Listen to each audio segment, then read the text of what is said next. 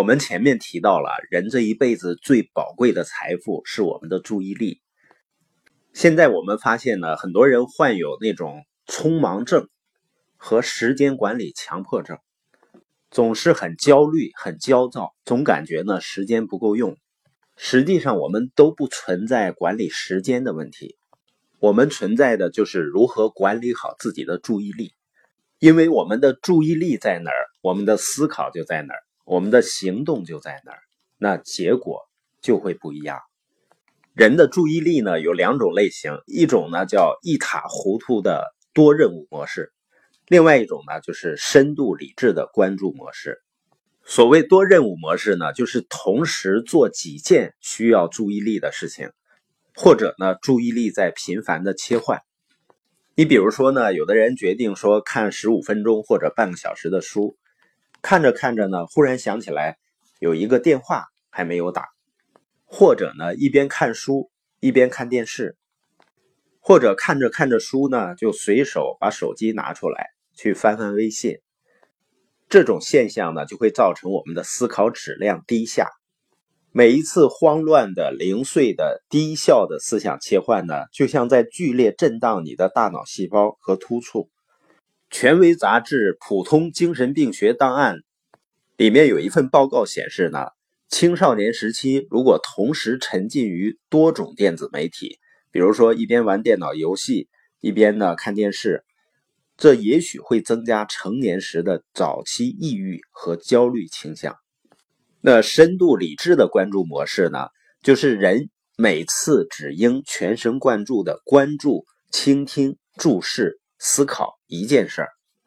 比如说我每天做录播的时候啊，只要开始呢就一气呵成的录完，中间呢不会去看微信、接打电话，有的资料呢需要百度一下，也不会去看跟录播无关的信息。这就是每一次只全神贯注的关注、注视、思考一件事情。科学家们呢已经发现证据了。比起多任务模式啊，深度理智的关注模式更高效。深度理智的关注模式能以积极的方式激活前额叶皮层，它会训练人呢更聚精会神，更少分心，减少任务之间的任意切换，而且有任务切换的时候呢会更有效，减少情绪波动，能够提升一个人整体的工作效率。科学家们还发现，深度理智的关注模式呢，能改善神经网络内部和它们之间的神经元连接，并且当一个人专心致志在某一个特定刺激信号的时候，大脑皮层中跟这个信号相关的神经元网络就会活跃起来。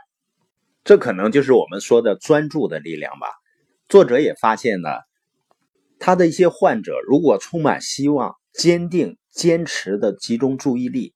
努力提升身心机能来恢复受损功能的时候，有的时候会发生奇迹。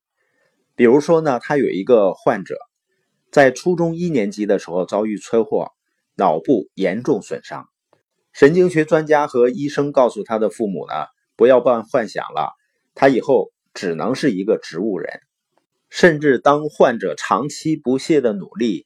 把自己的学业水平恢复至四年级水平的时候，医生仍然说，那是他的极限。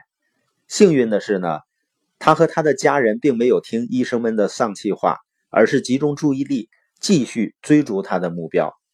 他下定决心，不仅要挽回事故造成的损伤，还要赶上同龄人，和他们一起完成高中学业。他专心致志的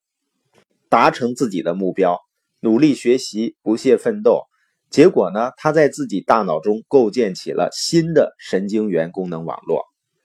由于他有坚定的目标和愿景，不懈的努力，最后呢，不仅追赶上了同龄人，还继续完成了高中学业，并进入大学校园继续学习。在疗程结束以后呢，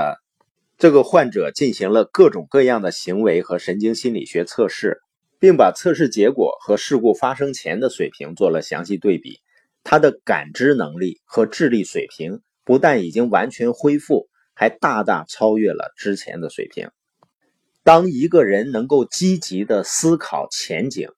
就能够构想自己的未来。我们每个人的大脑啊，都会有过去的印记，但是呢，仍然能够被未来的愿景所重塑。当一个人想象一个积极的未来的时候，就能缓解过去的痛苦。信仰呢，能激励我们去追求未来的远大目标。希望能够给一个人带来期望，而期望呢，带来内心的和平、兴奋、健康，从而促进身心健康。现代大量的研究也表明呢，深度理智的关注模式啊，能增加大脑沟回的面积。也就是说，我们大脑皮层会产生更多的折叠，这些折叠呢，形成了额外的褶皱，能让大脑更快的处理信息，更快的决策，并提高记忆力。